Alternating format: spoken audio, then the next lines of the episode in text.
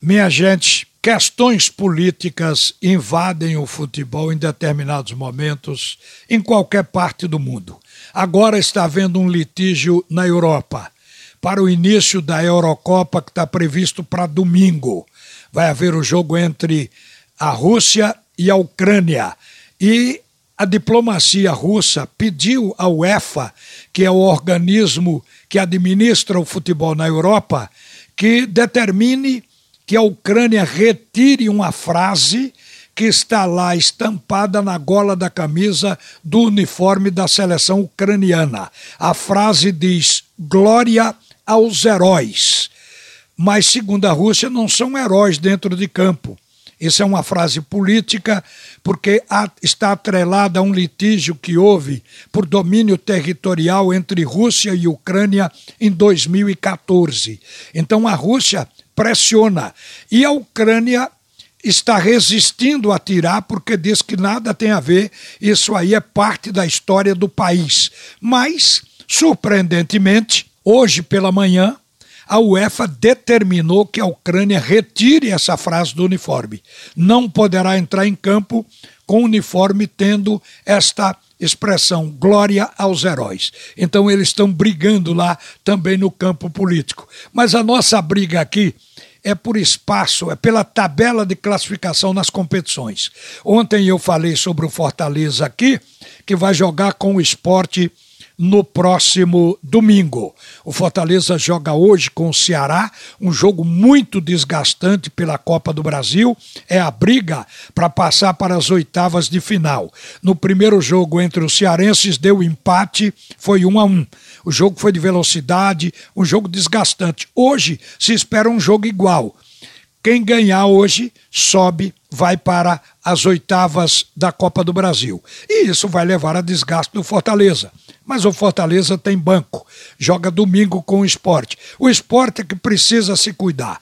Mas hoje pela manhã, conversando com o repórter que cobre o dia a dia do esporte, o Antônio Gabriel, ele dizia que o doutor Stenberg Vasconcelos tinha dito que só vai ter um cliente no seu departamento médico, que é o Tiago Neves. Tiago Neves vai ficar fora por cerca de 15 dias. Que os demais já estavam no treinamento, entregues ao treinador Humberto Loser. Os demais significa dizer Maidana, que tinha um problema abdominal também, Toró, Everaldo, Neilton, Tiago Lopes e Zé Wellison, que está à disposição porque Zé Wellison esteve fora simplesmente porque tinha uma cláusula no contrato que ele não poderia jogar contra seu ex-clube, o Atlético Mineiro. Então, por isso, ele ficou fora do time do esporte. Mas, no momento, ele poderá ser utilizado.